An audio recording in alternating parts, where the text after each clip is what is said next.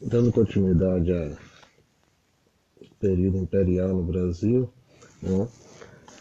eu já falei no podcast anterior que o país foi governado inicialmente por Dom Pedro I, fez um governo muito ruim, a população se colocou contra Dom Pedro I né? e ele deixou o Brasil para voltar para assumir o cargo de rei em Portugal deixou aqui seu filho de 4 anos e durante esse ele não completasse a maioridade, ele não poderia assumir o cargo de imperador do Brasil. E aí se formou o período regencial. Esse período de 10 anos, que durou 10 anos, foi um período marcado por vários conflitos do Brasil. Né? Conflitos do povo contra as elites brasileiras. Quem eram essas elites? Os grandes proprietários de terra que tomavam conta do Brasil, que eram os donos de verdade do Brasil. Né?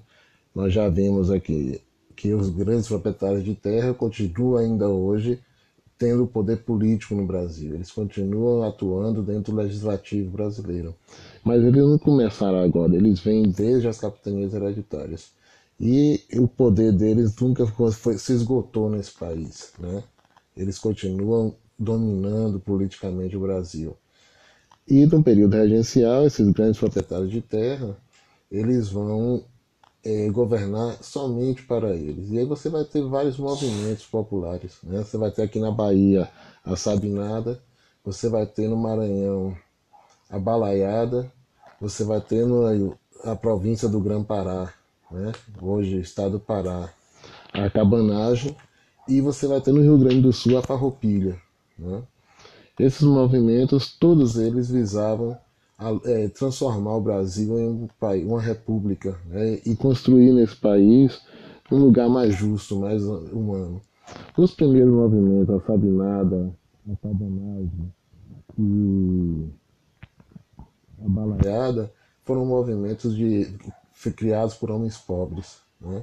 E esses movimentos foram duramente reprimidos pelo Estado brasileiro, pelos regentes brasileiros. Né? É, já a farroupilha era um movimento dos proprietários de gado, dos criadores de gado do Rio Grande do Sul. E esse movimento é, durou 10 anos, foi um movimento que eles lutaram durante 10 anos, até que o patrono do Exército Brasileiro, Duque de Caxias, resolveu fazer um acordo com eles. Como eram homens ricos, proprietários de terra, ele, cada um ganhou um posto. Né? Os líderes ganharam postos no exército brasileiro, se tornaram, ganharam importância política no Brasil e abandonaram a luta, abandonaram os, os pobres que lutaram ao lado deles. Né? Mas a crise econômica brasileira, a crise política brasileira era muito grande nesse período. E aí o que vai acontecer?